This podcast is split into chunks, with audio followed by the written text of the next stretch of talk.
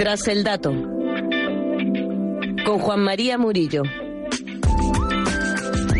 Todo lo que nos rodea son datos. Ponemos el foco en esas cifras menos conocidas y quizás más llamativas con el periodista experto en datos Juan Francisco Caro.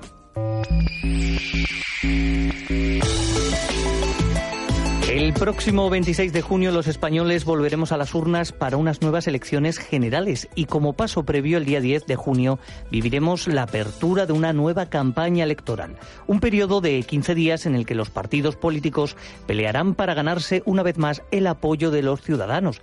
Por eso hoy queremos analizar en este espacio cómo vivimos las campañas electorales ¿Con qué datos, Juan Francisco?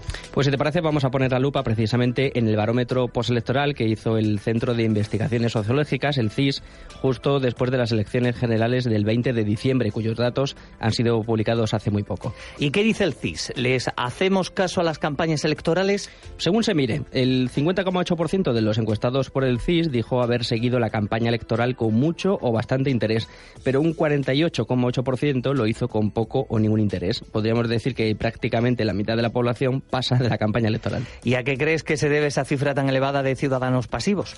Probablemente tiene mucho que ver con el descrédito que se pone de manifiesto en el barómetro con dos cuestiones concretas. La primera de ellas, el 73,9% de los encuestados está de acuerdo o muy de acuerdo con la idea de que esté quien esté en el poder siempre busca sus intereses personales y casi el mismo porcentaje está de acuerdo o muy de acuerdo con que los políticos no se preocupan mucho de lo que piensa la gente. Es verdad que los políticos salen cada vez peor valorados en las encuestas y cae de los medios de comunicación. ¿Cómo nos valoran los ciudadanos? En una escala de 0 a 10, entre la desconfianza absoluta y la confianza total, los ciudadanos otorgan a los medios de comunicación una valoración media de 4,28 puntos.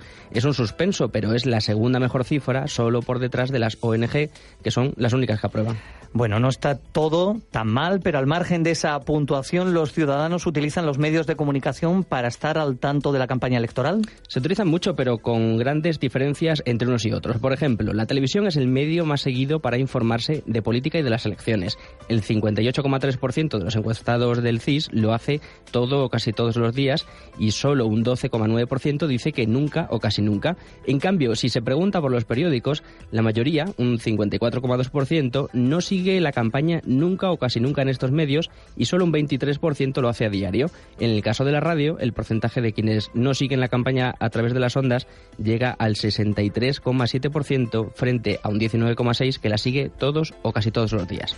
Dice el CIS que medios de comunicación son los más seguidos. Por ejemplo, en la tele, ¿qué cadena fue la más utilizada para seguir la información política y electoral? Pues la cadena preferida por los encuestados es, eh, con un 21,1%, la sexta. Se coloca una décima por delante de Televisión Española. El tercer canal más utilizado para informarse de política es Antena 3, con un 18,1%, seguido por Telecinco, con un 12,4%. Muy por detrás se queda 4, con apenas el 5,5%. El dato curioso.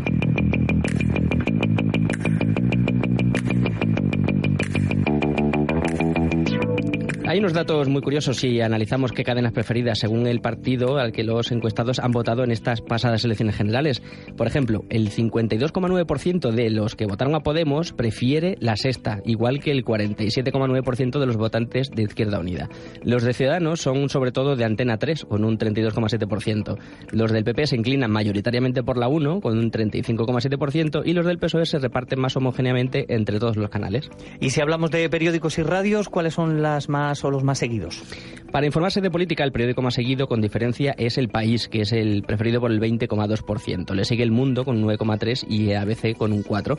En cuanto a las cadenas de radio, a la cabeza se sitúa la cadena SER con un 32,8%. Por detrás está en la COPE con casi un 15% y Onda Cero que no llega al 13%. Al margen de los medios tradicionales, los ciudadanos cada vez se informan más, nos informamos más por Internet. ¿Qué dice el FIS sobre esto? Pues de todos aquellos que utilizan Internet con frecuencia, el 47,1% dice que ha seguido la información sobre la campaña o las elecciones en las páginas de los medios tradicionales. Un 30,3% cita también las redes sociales, como Facebook o Twitter, y no llega al 10% quienes consultan las páginas de los candidatos o los partidos. Con frecuencia uno de los temas más polémicos durante la campaña son los debates electorales.